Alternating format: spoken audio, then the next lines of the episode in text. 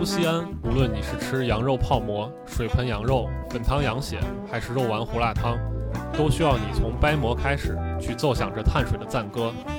这一刻，猛男变成了织毛衣的主妇，美女变成了瑞士的修表匠，各自雕琢起手中那独一无二的艺术品。然而，不变的是桌上一张张闲不住的嘴巴，因为只有掰馍时的会谈，才是最能让西安人坦诚相见的谈话时间。欢迎收听由网山品牌呈现的谈话节目《掰馍会谈》。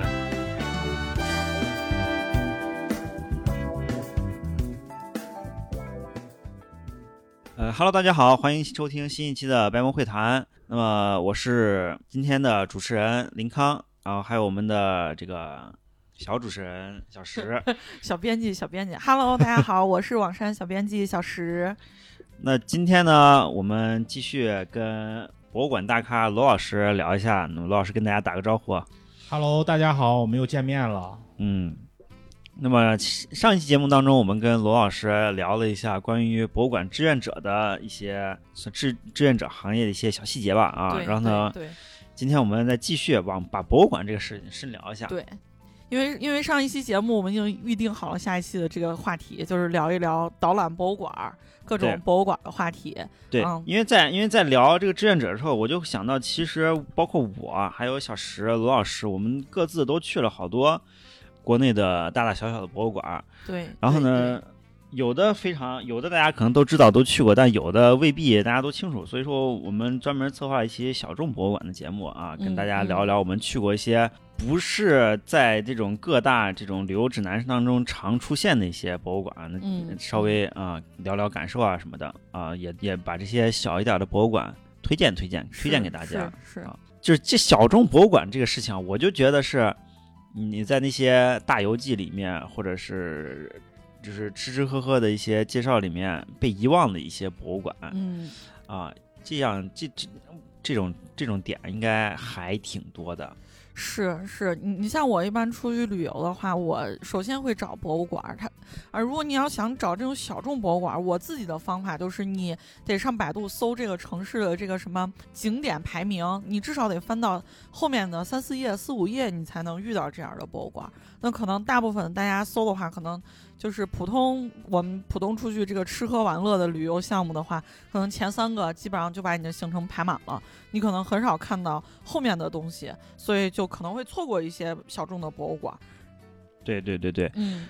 其实罗老师，罗老师在去年其实好像去了不少博物馆。啊、我我记得他跟我们分享过，他有去到那个南京那边，然后有一个呃六朝壁画博物馆，嗯对，那个其实就是我们说到博物馆的话题啊，我们再来嗯这个我们回忆一下博物馆分了哪些。很多嗯人说博物馆分了什么国家、省级、市级，其实不是这样的。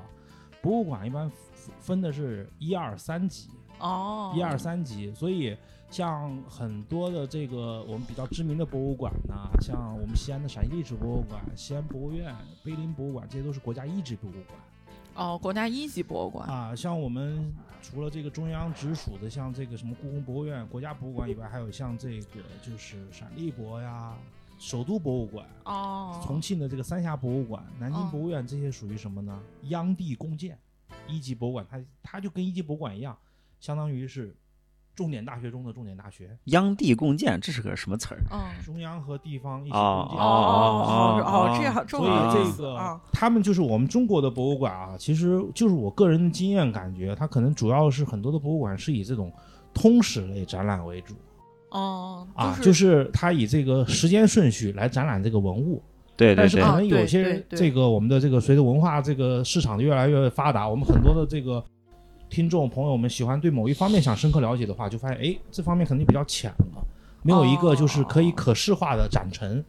是啊是是，像我一九年去了这个南京，嗯嗯，我们就去了这个南京的这个六朝博物馆对对啊。南京六朝嗯博物馆，它其实怎么说？我觉得它呃，对于我来说，我觉得它并不小众，但是确实可能很多人都不知道它。对我就对，不知道因为。我当时去南京的时候，我真的是不知道这个博物馆。南京最出名的就是南京博物院南京博物院，对大家都会去的一个就是南京博物院。对，而且南京它为南京这个六朝博物馆为什么叫六朝博物馆？因为南京本身就是六朝古都。嗯嗯，然后呢，他们应该是在这个两千零八年的时候，考古的时候嗯，发现了嗯一段那个什么六朝时期夯土城墙的遗址哦啊。然后呢，我看到的资料介绍的说它是考证为是六朝健康宫城的建筑遗址，宫城就是皇帝住的地方。嗯嗯嗯所以他可以看到这个当时的这个皇帝住的这个呃区域的这个夯土啊，这些遗址什么样子，再加上咱们这个是呃已故的建筑大师贝聿铭的次子贝建中设计的哦啊，他这个非常极简的风格，但是里面非常漂亮，哦，包括我们一进去可以看到挂的这个。呃，六个条幅写的从东吴、东晋到嗯宋齐梁陈，然后那个光影打在那下面，非常好看。各种哦对于我们这种，包括我们说喜欢拍照的这个嗯朋友们啊，都非常适合拍照。再加上里面这个竹林掩映的那种布置的场景，还有就是什么呢？非常有意思的这种，就是当时南朝的有一面瓦当墙，瓦当墙就整个拿瓦瓦当贴成全啊全不是拿瓦当固定在它那个展那个那个一个这个杆子上面，哦，整整一面墙都是瓦当，非常漂亮。因为南京当时作为当时六朝时候的这个政治中心呢、所以它嗯也是一个我们南方文化非常繁华的一个地方。因为就是我个人看书，我感觉啊，就是这个我们到了这个唐以后，我们西安这个地方再也没有作为中国的这个都城了。嗯所以其实就是在隋唐这个时候呢，中国的统治重心开始东移，经济重心开始南移了。嗯是是隋炀帝为什么喜欢扬州？他最后去世于那地方，也可能是因为确实那地方的文化发达，他也可能他也已经看到了当时六朝关陇贵族的这种局限性，是是对所以他们这种包括里边的这些青瓷啊，都是非常漂亮的。这个都在六朝博物馆里面可以看到啊。对，六朝博物馆，而且里面还能看到这个就是很多这个里面应该有几件这个禁止出境文物。哦，那就是我们跟我那这个级嗯别就很高了啊。对，禁止出境文物嗯很高，因为我们逛博物馆的话，就是可能很多人就说是，哎，你这个文物有什么国宝级文物？嗯，文物是分了可移动和不可移动文物。，对对，可移动文物就是在博物馆，不可移动文物因为大多都是在这个就地保护，属于全国重点文物保护单位。嗯然后呢，嗯，这个文物里面又分了这个一般和珍贵文物，哦珍贵文物分了一二三级，数字越小，嗯级别越高。哦，那就一级这个珍贵文物就是属于可以呃算得上国宝级，可以这样说。然后是什么呢？九应该是九八年到两千零二年左右，嗯国家文物局组织这个专家对我们博物馆，包括有一些什么科研机构什么的，比如说中科院，嗯嗯，中科院啊，中国社会科学院，它下面嗯也有自己的考古研究院，嗯。嗯。包括我们汉长安城一直是他们在考古研究发现，嗯。他们都有自己的库存啊这些东西，把文物的这个科研价值、艺术价值。历史价值比较高的一批文物，评的就是我们说的这个一级文物甲等，哦，这个就变成了啊我们好多博物馆说的这个国宝级文物。哦对对对，其实文物啊，不能简简单单用这个价钱来定，但是它更多的要看价值。是，像我们很多人喜闻乐见的金饼，哦其实那个东西啊，它就是好看，但是其实它的这个价，真的它的这个很多的价值，它没有一些我们看的不起眼文物价值高它主要还是要有字儿啊然后到了零二年开始些，二零零二年开始，到了二零一三年，国家文物局就在这一些一级甲等文物里面又评出来了，下了三批文件，评出来来了一百九十五件禁止出境、出国展览的文物，书画、石刻、金银器，包括早期的陶器啊，包括我们很多知道的非常有名的文物，都是在这里面。哦这样，对，啊啊，所以说逛文物博物馆也也不用看我们说什么游记啊什么的，你就照着等级找啊，对一级、二级、三级啊。博物馆，然后呢有哪些博物馆里藏着一级文物一？个一个打卡。对很多的小众博物馆里面都有这样的东西。所以刚才我们说的南京六朝博物馆里面就有，而且我如果没记错的话，南京六朝博物馆附近还有这个民国时期的总统府遗址。啊，哦那应该也是一个国宝，国家全国重点文物保护单位，我们一般叫国宝单位。啊。哦。它的对面好像是江宁织造博物馆，哦，江宁制造博物馆。我就没有去。啊，那江宁知道这个就属于比较近的了。哎那个，嗯，哎，罗老师，你说的那个就是什么总统遗址，是不是就是那个南京的那个总统府？对哦，就是那块儿，那其实离得很近。嗯，大家如果去转的话，其实应该是一片儿能连起来哎的。，我我问一个外行话题啊，我自己没去过南京。嗯，南京最出名的是南京博物院，那江苏博物馆在也在南京吧？它是它是没有南京博物院出名吗？还是南南京博物院是不是就算得上是这个江苏省省级博物博物馆？对，啊、我好像一直是这么理解的。啊？嗯就啊就但我也不明白为什么人家都是省字头，然后南京这个是挂了个南京的这个头衔。呃嗯，，就这块儿我不不太明白。难道体现了江苏的散装 属性？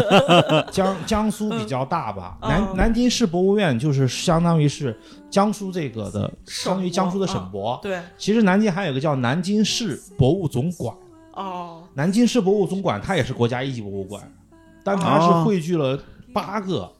南京市的文博馆所，有哪些呢？哦？南京市博物馆，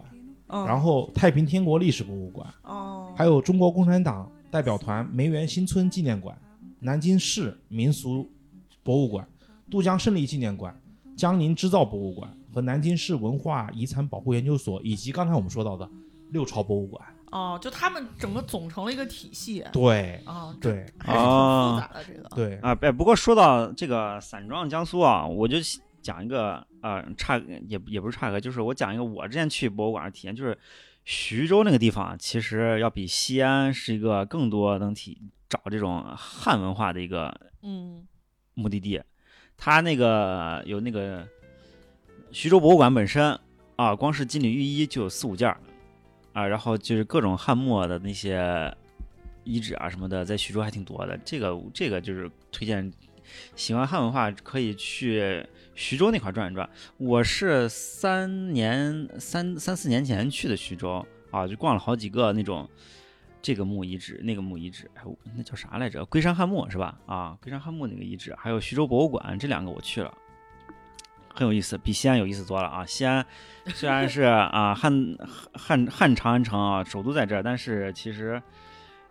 主要是汉阳陵和汉长安城遗址为主的遗迹，别的就不多了啊。我但是在徐州，我就感受到了更丰富的这个东西。是，我觉得啊小众博物馆它还是细分的特别好。因为我回忆到我去的那一些省省级博物馆，它就像罗老师说的，它都是一些通史内容，就是从这个什么远古时代一直给你讲讲讲，就就是一些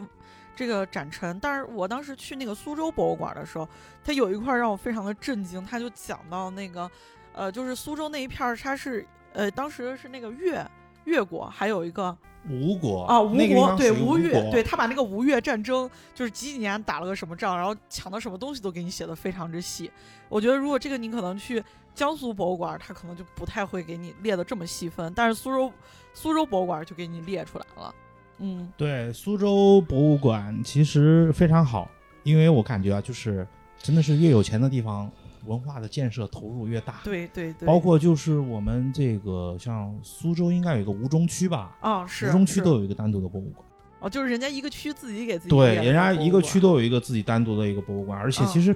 苏州博物馆门口有一家这个三虾面也挺好吃的。其实这个博物馆 看博物馆的时候，也是一个美食访问的一个嗯。非常有意思的这个啊。其实小众的博物馆啊，在我们这个全国很多地方都有，嗯嗯，包括像山西，大家可能听说过有一个叫纯阳宫的地方。哦纯阳宫没纯阳就是我在去年去太原的时候，去了这个山西的这个就是呃太原，它这个纯阳宫这个地方呢，纯阳宫是山西古代艺术博物馆，哦，然后它也是这个山西好像叫古代建筑博物馆，如果我没记错的话，嗯。然后里面也有好几件，三件吧，应该是禁止出境文物。哦，三件呢？哦，那哎，还那这个还挺多的呀啊啊，包括我们哦隔壁邻省的河南。也是嗯文化大省，嗯。洛阳有一个古代艺术博物馆，呀，这个这个，但是这个古代艺术博物馆，它以前叫什么名字呢？叫洛阳古墓博物馆。哦这这古墓这个博物馆我古墓博物听说过，馆好像在很多的他放了一嗯个这个应该是北魏时期哪个皇帝的这个陵的这个复原的这个东西在。哦，是是，但是可能以前这个名字叫的感觉让人听的啊，呃有点比较阴森啊，啊所以嗯后来改名叫古代艺术博物馆。这个其实也是一个很小众的博物馆嗯啊。其实咱们西安应该也有很多小众博物馆。是西安，西安这样的也挺多的。你比如说，我们其实之前跟罗老师又去过一个算是比较小众的博物馆，是那个昭陵博物馆。对啊嗯昭陵博物馆当时去的昭陵。对你对唐文化感兴趣，真是要去一下昭陵博物馆啊。对，但是我觉得这个东西你，呃，我记得当时咱们去下到那个韦惠妃墓的时候，咱们出来的时候，其实还碰到了一波人正往进走，就等于说，其实大家喜欢的话，应该都会去一去这种地方。我觉得对嗯，可能有的人不太知道，尤其是外地人。对对，你说外地嗯人，你想你你你就好多外地人喜欢这个唐代的长安文化，然后呢来西安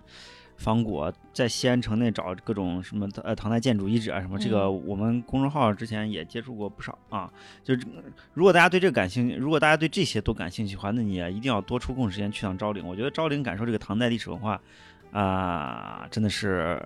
非常值得一去的。是是昭陵博物是馆，对，就是其嗯。实我们还有说到一个什么呢？就是我们怎么找到这些小众博物馆？对对对。对。信息获取渠道在哪？一个是我们国家文物局的网站上面，嗯。啊，直接我们国家文物局网站，哎，按分省列的这啊。个各省的这个文物的博呃博物馆的清单哦。啊，你可以按这个，它上面也写了有未定级、一级、嗯。二级啊这些级别，嗯。还有就是中国博物馆协会这种官方组织网站上面也有，就是加入了中国博物馆协会的这些大多数博物馆，它全都在，基本上都是两个嗯。地方是重复的。啊，哦。追根溯源啊，直接到最官方的网站去找。对。对，嗯。包括像我们赫赫有名的像什么敦煌研究院下面那些石窟，哦。它也属于博物馆。哦。嗯，所以我们追根溯源，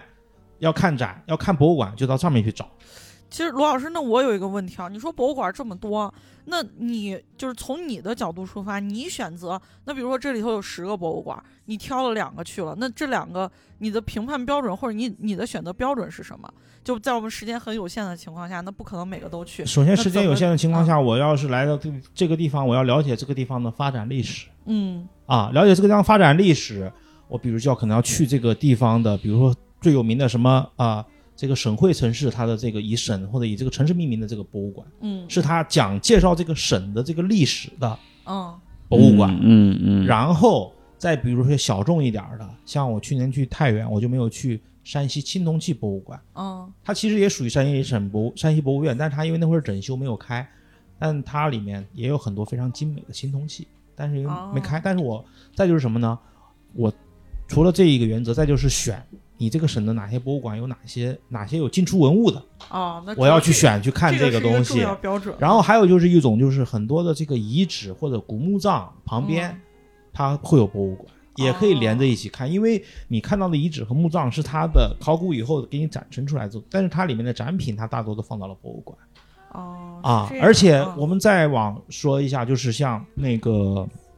有一些比较专门类别，比如说要看佛像，嗯嗯我们长安这个周边，包括到洛阳、到河西有很多佛像，但是还有一个风格，嗯很多人可能我们博物馆爱好者可能很多人都知道，在山东的青州有嗯一个青州博物馆。哦，那个一个个县级市，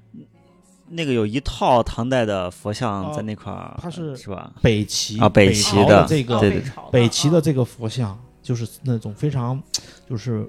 印度风格的曹衣出什么曹衣出水啊那种啊那种啊五代当分，他那种就是北朝那种风格，所以这些都很小众的。哦，啊。这个也确实很值得一看。啊。而且但是有些但是有时候小众博物馆可能有时候就是相对来说它的资金或者说人力资源要少一些，它可能有时候会有像山东、河北有些博物馆中午会有午休，哦哦，对，错开这个这个之前你一定要查好。哦所以这个就是另外一个方面，就是我们在获得这个博物馆这个等级信息或者获得这个地方博物馆信息以外，我们就可以在网上查一下，嗯有一些攻略啊，不要在马蜂窝这种旅行上面，可能我们在微博呀，嗯或者有一些这个喜欢文博大 V 的微博公众号啊、微信公众号上，我们可以看一下，嗯我们帮我随便搜一下，看有没有最近有人去过。我他们这个如果没有他的这个官方公众号，我们可以从他们获得什么时候闭馆啊，什么时候开门，哦哪一天休息哦啊，我们可以做一个个比较简单的预习功课。哦嗯，对对对，而且我我其实我之前发现还有一类博物馆特别值得去，就是啊、老师你之前提你去年去那个灵渠的时候去的这种遗迹的博物馆啊，去到现场才有观感的这种地方。是你像你像上次去那个上次你去那个灵渠，能给大家讲一下吗？啊、我去的灵渠啊，这灵渠在哪？就是灵渠在广西桂林市北边的这个新安县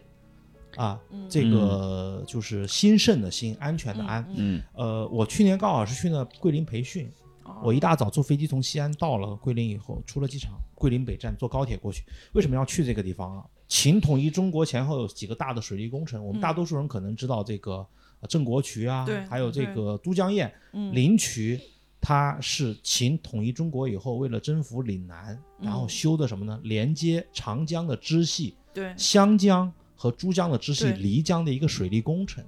它其实和其实和另外两大水利工程一样，一直在责备的后代。到了民国到现在，我们还在用，所以去那呢，其实就是怎么说啊？对于我来说，我们它一进去那个景，它其实已经是一个景区了。嗯嗯一进去它就有一个这个沙盘展示，像一个小的博物馆展厅一样，给你哦展成它的这个一些考古发现啊，它整个的这个设计布置，包括它的历史，嗯整个宏观的地理态势。而且我在那请了一个讲解员儿，哦，专门找了一个请了一个讲解员儿非常有意思思啊。这个这位讲解员儿他虽然在这边定居了，但他是河北人。哦，河北哦，河北人啊跑这对，河北人，我说呀，当时这个林渠的修建是为了征服岭南，而率领这支征服岭南的大大军的中间有一位将军，后来建立了一个叫南越国的赵佗，就是你们河北人，河北真定人，如果我没记错。哦我们一直聊，他说啊，你从哪来的？我说我从兵马俑的故乡来的。嗯啊，我们聊了很多。其实那个多地方边走边聊，听他看，因为我们嗯看了沙盘，看了地理的图形以后再去看，你会有个宏观的印象。因为很多的这个遗址或者说它这些水利工程啊，我们还有一个叫我们说有文化遗产，还有一个叫世界灌溉文化遗产，它是嗯属于这个，我们就会了解它整个的态势。你的哦脑子里面就会有一个整个的图像，然后能哦感受它那种宏大的气氛，我们就了解到这个水运怎么样，它使这个比陆运更节省人力成本、更经济、更方便。哦，还是要这个听通过讲解要有一个自己的一个具象的认识，要不然它放到那儿就太抽象了。而且而且有些地方你确实就得去实地才感受到啊整个历史的这个细节对，而且。小众小众博物馆，因为可能人比较少，哦，小众博物馆很多志愿者可以互动起来。对小嗯小众博物馆，而且很可能很有时候没有志愿者，小众博物馆很很可能很小，它在景区里面。哦，然后我你其实就可以找一下讲解员儿，嗯我们没事儿掏一百块钱讲解费，因为有时候很多时候讲解可以拼团的。哦，哦就是你要拼的话，你可以问旁边也想这个听讲解的，说我们一起拼个团，我们 A A，、这个其实也是一个小的 tips 哦啊。这个然后我们拼团，我们可以嗯让他听他进行一些比较深度的一个介绍，我们再进行仔细的看。像我们西安周边，其实嗯小石你知道吗？就有一个在景区，就在我们西安市区，在景区里面的一个博物馆，在景区是含光门遗址博物馆吗？啊，就是含光门嗯唐城墙遗址博物馆，它也在嗯景区里面。对对对是的对对对我们的外地游客，包括我们西安人都不知道，它其实就包含在了我们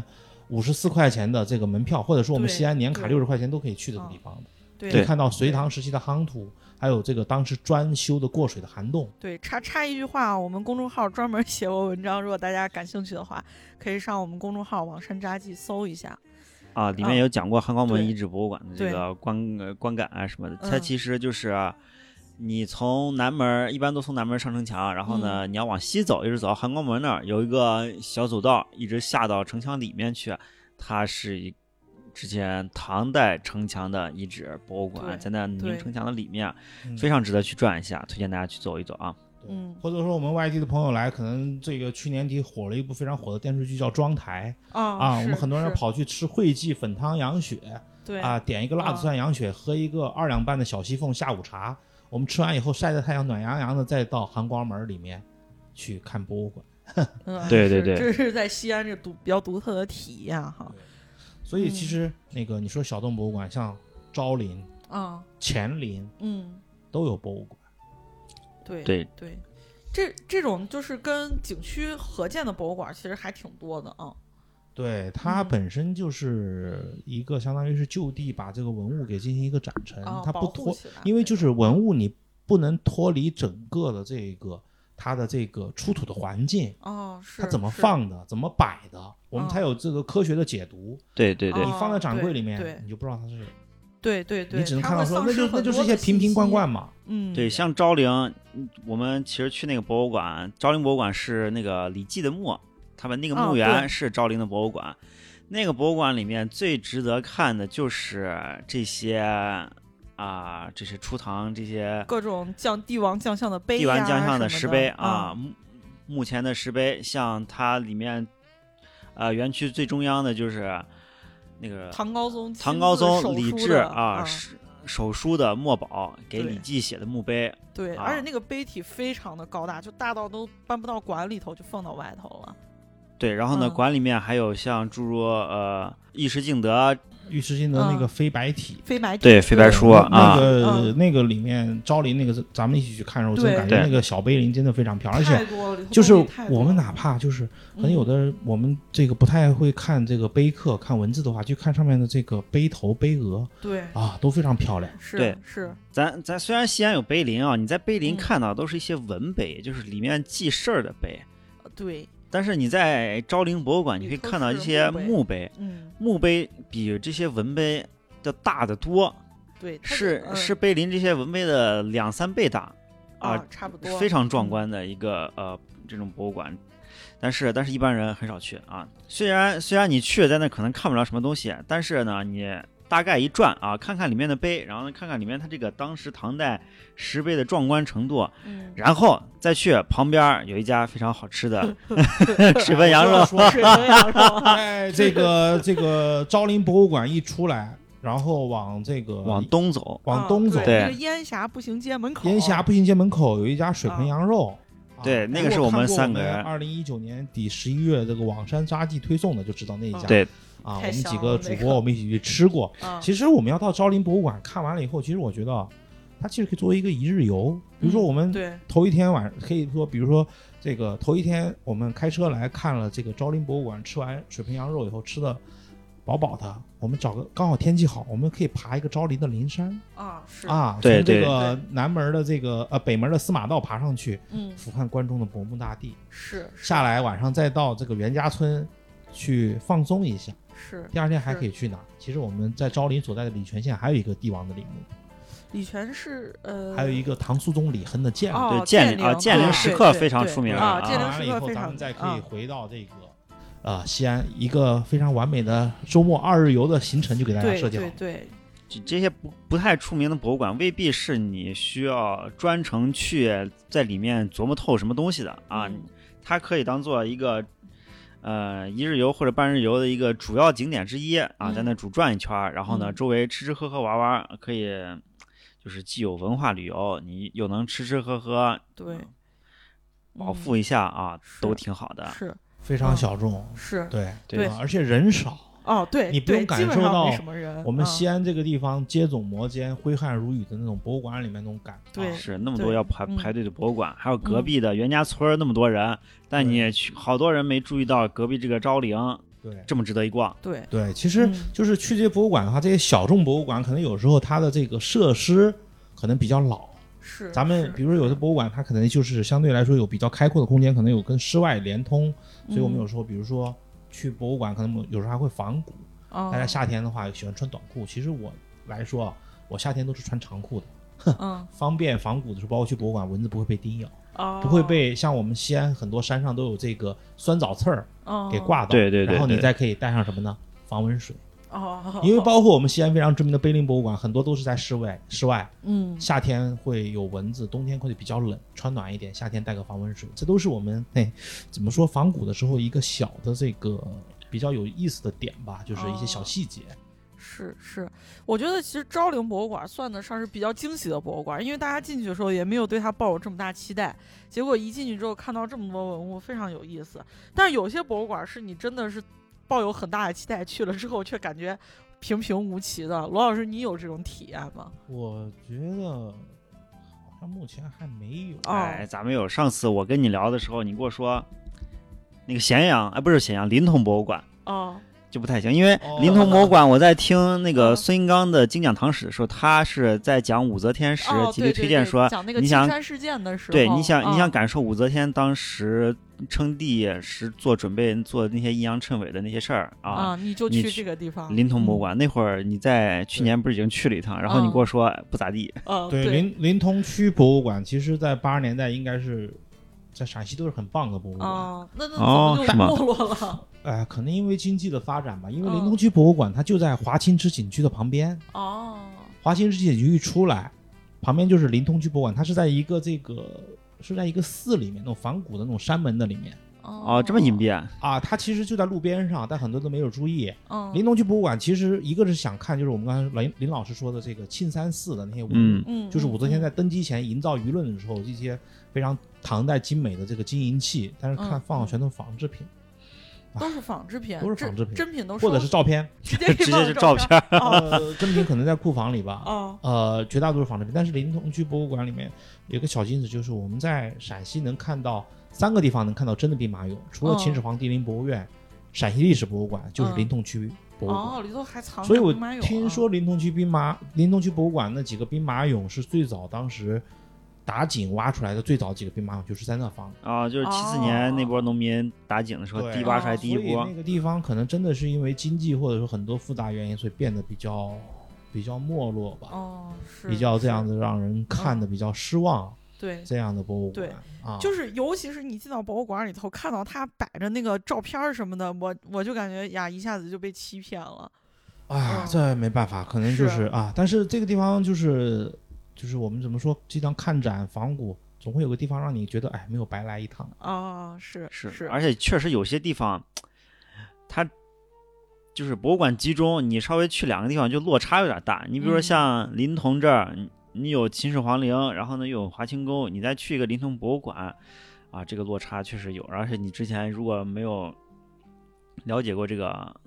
庆山寺这些东西的话，嗯，啊，你会你进去你就不知道啊，无所适从，不知道看啥。对。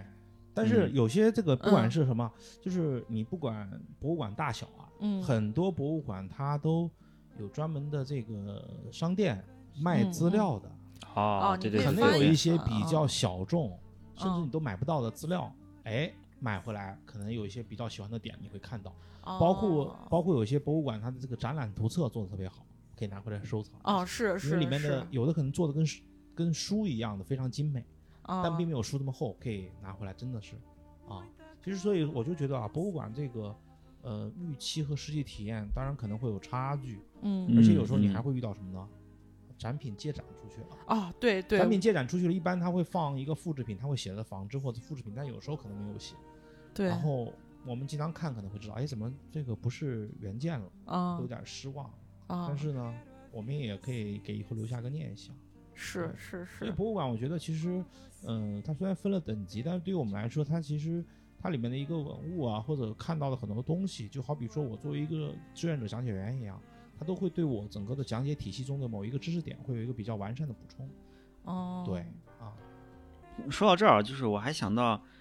小石，你前两年不是去了其他的，像什么河北省博啊，对，还有山西嗯博物馆，对啊这这这几个嗯里面，嗯，好像现在在在咱嗯陕西，对省博是一嗯个特别火的景点，但他们那好像不是很火。对对，因为因为这几个省，首先第一个他们不算是特别出名的旅游大省，我当时去的时候也没有抱有很大的期待，就觉得说去看一看，然后但是一个接一个的就给我冲击非常之大，然后尤其是河北省博，因为你想河北它临着这个北京，所有的光环都给了北京啊，大家想到石家庄好像都没有什么东西，我当时就去石家庄，我说那我去河北省博转一转吧，结果我一进去直接就被那个文物给震惊了。首先他，他在那个里头就摆了一个刚刚罗老师说的不可出国这个展览文物，就是一套非常完整的金缕玉玉衣，然后这一套金金缕玉衣的规格要比放到国博里头的那个，我感觉看着更精美一些。然后那个主人就是中山靖王，然后他属于他就可以代表着汉朝最鼎盛时期的最好的一个陪葬物陪葬物品。然后因为当时丝绸之路已经打通了，所以你去到看到他那个陪葬墓呀什么的，出土的那些文物，好多都是那种不像中原地区的东西，各种玛瑙呀、琉璃呀那些玉，非常好看。然后这个给我的感受就很深，而且这河北省博的内容就实在太丰富了，它不仅有汉文物，还有北朝的各种的壁画呀，然后一直延续到元朝的青花呀什么的，就我觉得这个是体验非常好，而且人少。你跟讲解 员你你跟讲解员可以直接互动的，就是可能一个讲解员身边就围了三四个人，然后你这儿没听清，你说举手，你说老师我这儿没听清，你给我能再说一下吗？然后这讲解员也很高开心，可能就好久没人跟他互动了，他也很开心，大家讲一讲，差不多他本来说的三个小时，他最后讲完可能能给你讲四五个小时，因为就可能自己讲嗨了，然后又跟你要去分享互动呀什么的，我觉得这个是很多的这个。这个博物馆做不到，尤其你在陕历博，这大家人挤人的，乱哄哄的。但是在那个博物馆，你就觉得还挺悠闲的，转一转呀，走一走呀，没什么人。哦，这个嗯确实，石就石家庄建成才多少年啊？对它这个省博，然后那边儿出出就其实你在石家庄没转多长时间，就去了趟对，博物馆就。去了一它其实个省博，它没有什么太更多能玩的地方了，嗯。对但是这个博物馆足够支撑起一天的行程，对嗯，我觉得因为内容太太丰富了，对你可以在里头各种看呀什么的，嗯，我觉得这个是体验非常丰富，对包括而且其实嗯很多这种小众的博物馆的展品啊，或者嗯它能代表某一个这个时期的风物的展品，嗯包括它里面非常精美的进出文物，它有时候可能会被借调到这个省会城市或者说国中北京的啊。一些特展里面，比如说像一九年的时候，清华大学办了一个雨天酒厂展，哦，那个嗯好好就把我！们陕西省几乎所有的博物馆能搬的东西都给搬 搬走，啊，包括像从我们宝鸡嗯。这个也是算是一个比较小众的这个周原博物馆里面搬过去的都有，所以很多小众的这个文物呢，其实还是回到我们那一点，它放到这个整个一个专门成策划的特展里面，你就会看出整个的一个时间脉络和线条。是是，嗯，对对对，其实就是有些博物馆，确实你去了这个博物馆，你才能感受到那个对，那个当时的当地的那种那种不一样的东对西。说到这儿，嗯我就想起来，我当时去过开封博物馆。哦，开封嗯开封博物馆其实不是很有名，它展品也一般。嗯但是呢，因为当时你想北宋都城在那儿开封嘛是，啊，开封，然后又搞了特别出名的那个那啥清明上河园啊，哦，你对对去那清明上河园那种现代景区，你有什么看的？你倒不如去一下这个开封博物馆。开封博物馆其实也挺小众，人不多嗯啊。它那个博物馆里就是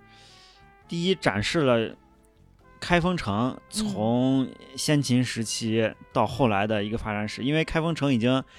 被黄河泥沙埋的十多米深了，在地下根本根本没法发掘哦啊，根本发掘不到。然后，你以至于一般人到了开封之后，根本感受不到说这这有什么古城，其实它都是被埋起来了。是，但是你在别的，他找不到任何其他的有有那么一两个遗址，像什么开封那个铁塔呀什么的，嗯在那儿有。嗯除此之外，没有任何遗址能标记古城，你只能去这个开封博物馆去找一找，它那个上面有这个考古发掘这个地图，然后给你标示说啊，宋城在地下多少米，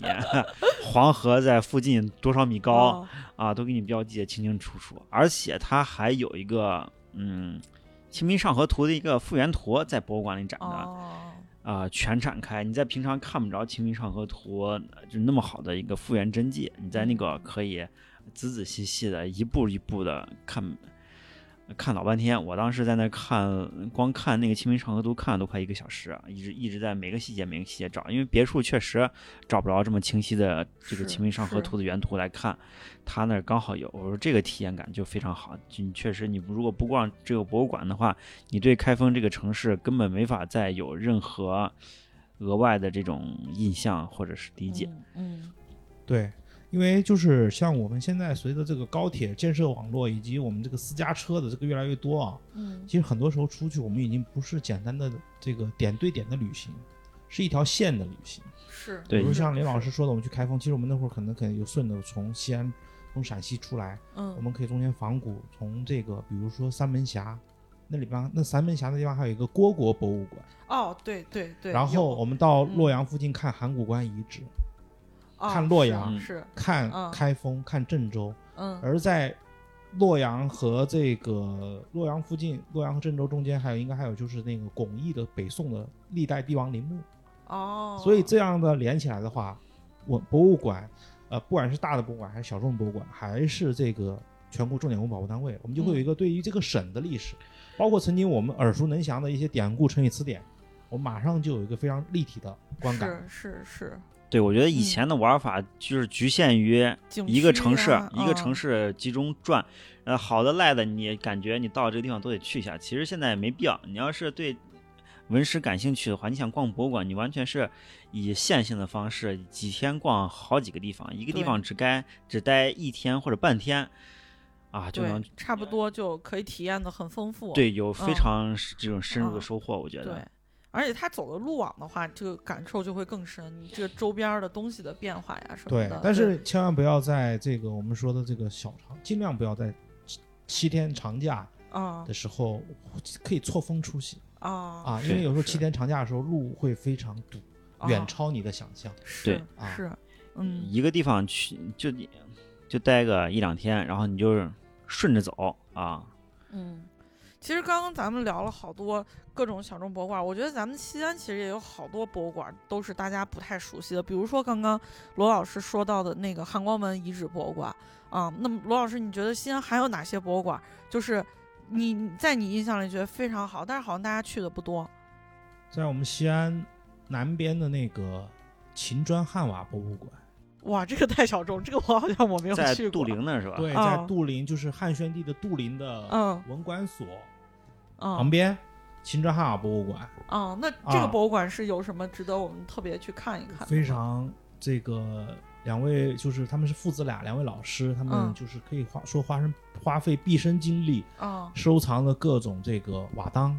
哦，非常漂亮。哦，就是我们可以了解到什么大汉雄风，了解到我们的文字，我们可以在那静静的从脑子中的想象到实际的图案对，一种看到。就说这个秦砖汉瓦这个事儿，它其实嗯啊，虽然只是个词儿，但就是秦砖跟汉瓦这这两个物件本身就挺挺出名的。是是是，尤其是汉嗯瓦，汉瓦里面带的信息特别多。像西安非常出名的瓦当，就是汉代的这种，哦比如说什么长乐未央啊、长城无极啊这些当时的皇宫瓦当，特别特别多。哦。李老师，那你有没有推荐的什么咱们西安这边的小众的博物馆呀、嗯，让我推荐的话，除了之前我们提到的昭陵博物馆，嗯还有一个博物馆，其实也可以去，也比较方便，就是嗯大明宫遗址博物馆门前那个楼里的那个。哦，就是藏在丹凤门儿里头的那个吗。对对对对对哦对对，我觉得大明宫，大明宫博物馆就是它变成一滩这种建筑遗迹、嗯土堆儿一样的东西，容易被人忽视。就是大明宫是目前中国古代建设过的最大的一个皇宫，但是大家感受不到那个细节、那个感觉，尤其是龙首原。嗯为什么要在龙首原上建皇宫？这个事情你看多少书，你都不如去一趟。你是是西安城建的这么密集，但是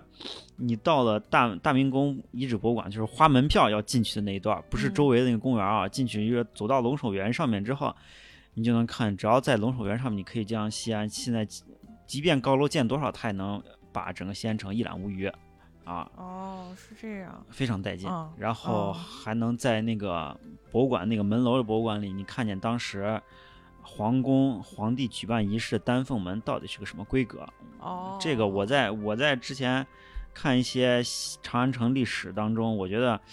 需要找代入感的地方，除了目前现有的佛寺和城墙之外，就是大明宫是非常值得一去的，哦，给这个我们脑海中的城市观感做一个非常好的一个补充，去那儿非常重要。哦，是这样啊。大明宫一这个博物馆我确实没进去过，虽然我家就住在这一片儿，但是这么些年我都哦从来其实我们西安没进去还有一个过啊在长安区的马王街道那个地方啊、有一个这个封号遗址车马坑陈列馆，车马那个马坑好那个好像特别啊破旧，特别小众。啊，特别小众，就是我们看不到现在西周时期在我们的建都的什么东西，嗯嗯我们可能知道一些典故，但是那个地方可以看到这个西周时期的一个车马坑，是中国社科院考古研究所在那挖出来的。哦，啊。这 这个就是非常的小众了。这个好像啊。挖出来也挺挺早的。嗯，对，五十年代挖出来的。那这个确实体验是比较丰富了。嗯，对，啊其实西安要找这种先秦时期建筑遗迹，什么风经、镐京，嗯，你现在什么东西都看不着，除了一些地铁站、公交站名之外，你能看的好像就是这个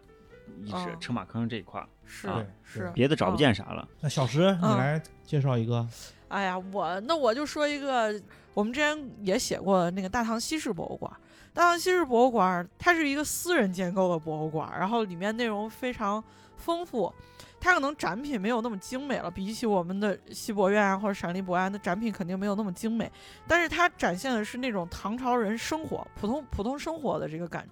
这个感觉。因为我们去好多博物馆，你能看到的其实都是帝王将相的生活，这各种锦衣玉食呀什么的。就普通人生活是什么样的，可能在大唐西市感受的就比较深。然后大唐西市博物馆有一个是它有一个馆还收费。哦，那个收费是那个大唐西市老板自己的私人私人藏品。我当时进去之后也没人管我，然后我就进去看了看，就里头各种汉代的马蹄金啊什么的，收藏了一堆。我觉得这个，因为它在室内嘛，公交车非常方便。如果大家去那边转的话，其实可以顺带的转一转。然后西市那边也可以吃点东西什么的。大唐西市其实博物馆里面还有一个专门的木质陈列展，但那个是要预约的。哦，那个要预约啊，那个我一直我一直听说，但是没去过。上 它的官网。你给他打电话，提前预约可以看。那因为那里面的很多墓志都是非常精彩的哦。因为我们看到的，像我们刚才说到昭陵里面那些，我们听说非常有名的人的墓碑，他们墓墓前碑，呃，陵前面这个墓前面的石碑，记述着他们的一生。但是碑和发在挖在放在地底下的这个石这个墓志，嗯，是要结合起来看的。哦。因为有的东西怎么说，有有美颜，也有虚化。哦，所以要结合起来看，就是就是我们常在说看历史要避开一个上帝视角。哦，对对对，是是是大唐西市的一个。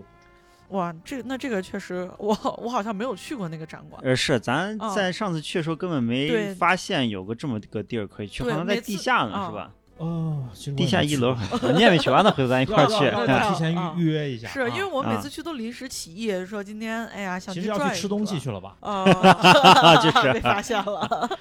啊。对，大唐西市博物馆，它就是一般没有在旅游线上标出来，说是你今天一日游或者几日游要把这个含进去，所以说可能非常容易被忽视。这个大家可以专门留意去一下，市也在市区里面去非常方便啊。是是，那我们今天关于博物馆的话题差不多也也聊的很多了，林老师还有什么要补充的吗？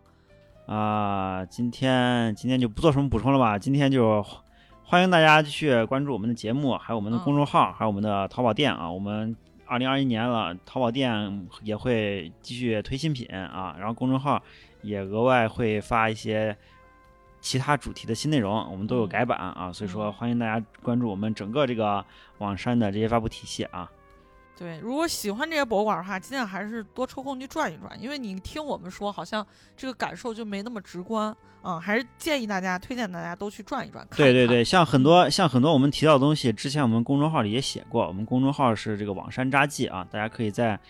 呃，播客节目的内容简介当中找到我们，然后呢，淘宝店是网山原创设计啊，都可以搜索到我们啊。嗯，对，就罗老师还其实内容还非常的多啊。如果大家有什么对罗老师更感兴趣的话题，大家也可以在底下跟我们留言互动啊。然后我们总结总结完了，等罗老师有空了，我们再接着录。啊，对，其实我们今天就是说的这个这个小众博物馆这个话题或者博物馆这个话题，其实我们是。基于我们的个人出行和我们所了解的生活范围已知的说的啊，所以大家感兴趣，我们也可以就是在我们的比如我们的这个评论啊，或者我们的网山催更群里面，大家可以聊一下。我们可以真的真的，我们有很多的爱好者，可以大家进行一些比较细致的讨论啊，包括像你需要什么出行，我们可以进行给你设计。对，欢迎大家从各个渠道找到我们，跟我们继续深入交流。嗯。那好，那我们今天的节目就到这儿，那我们就大家说再见吧，下期再见，拜拜，拜拜，拜拜。少林功夫加正气，你说有没有搞头？没搞头。